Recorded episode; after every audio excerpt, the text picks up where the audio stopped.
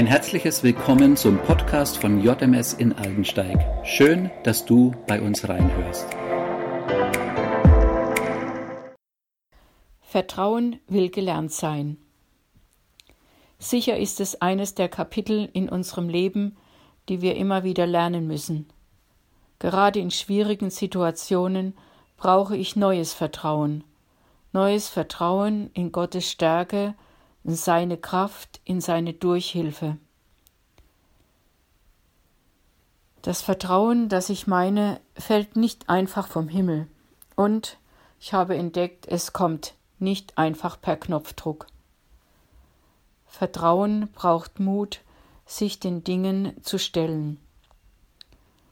Es wird sich auch nur in Herausforderungen beweisen. Und Vertrauen braucht Glaube an einen starken Gott. Und es braucht Beziehung zu einem liebenden Vater im Himmel. David hat in seinem Psalmen viel von diesem Vertrauen gesprochen oder auch gesungen. Und oft fordert er uns heraus und fordert uns auf, wie im Psalm 62, 6 bis 9. Ich will fest auf Gott vertrauen, denn er ist meine Hoffnung. Er ist mein Fels und meine Hilfe, meine Burg, in der mir nichts geschehen kann. Meine Rettung und meine Ehre kommen allein von Gott. Er ist meine Zuflucht, ein sicherer Fels, auf dem kein Feind mich erreicht. Vertraue alle Zeit auf ihn, mein Volk, schütte dein Herz vor ihm aus, denn Gott ist unsere Zuflucht.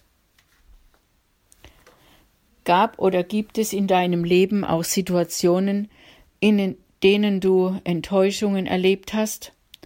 So manches wurde erschüttert. Deine Pläne ließen sich nicht verwirklichen.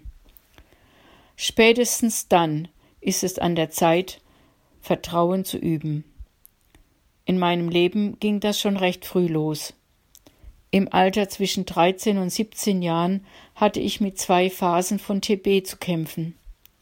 Zweimal wurde ich in einem Kinderheim in den Hochschwarzwald verfrachtet. Drei Schuljahre sind einfach ausgefallen. Wie sollte es weitergehen?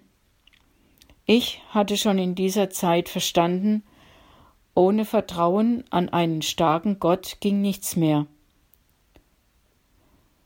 Was brauchte ich in dieser Zeit am dringendsten? Ich denke zunächst Menschen, die mich ermutigten und für mich gebetet haben, die mir das Wort Gottes zugesprochen haben, und das wurde ein großer Schatz für mich. Mein Vertrauen in Gott wurde gestärkt, denn ich konnte trotz allem später noch ein Studium beginnen.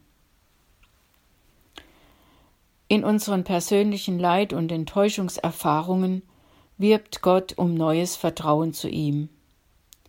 Er traut es uns zu, dass wir dadurch wachsen, geistlich reifen und unser Herz sich zu ihm wendet.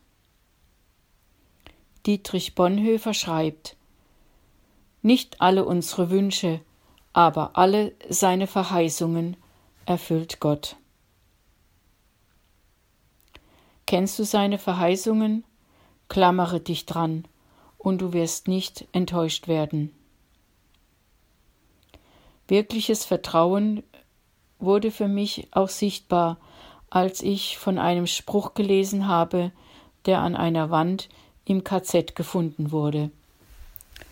Ich glaube an die Sonne, auch wenn sie nicht scheint. Ich glaube an die Liebe, auch wenn sie sich mir nicht zeigt. Ich glaube an Gott, auch wenn er nicht spricht. Ich teile noch ein Gebet mit euch, das Pater Anselm Pohl formuliert hat. Herr, wenn meine Pläne durcheinander geraten, vertraue ich deinem Plan mit mir. Wenn ich den Eindruck habe, dass mein Leben in einer Sackgasse gelandet ist, vertraue ich deinem Plan mit mir.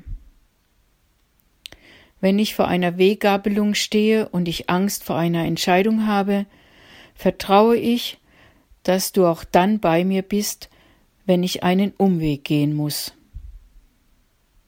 Herr, ich danke dir, dass du gute Pläne mit mir hast. Ich segne euch für diesen Tag.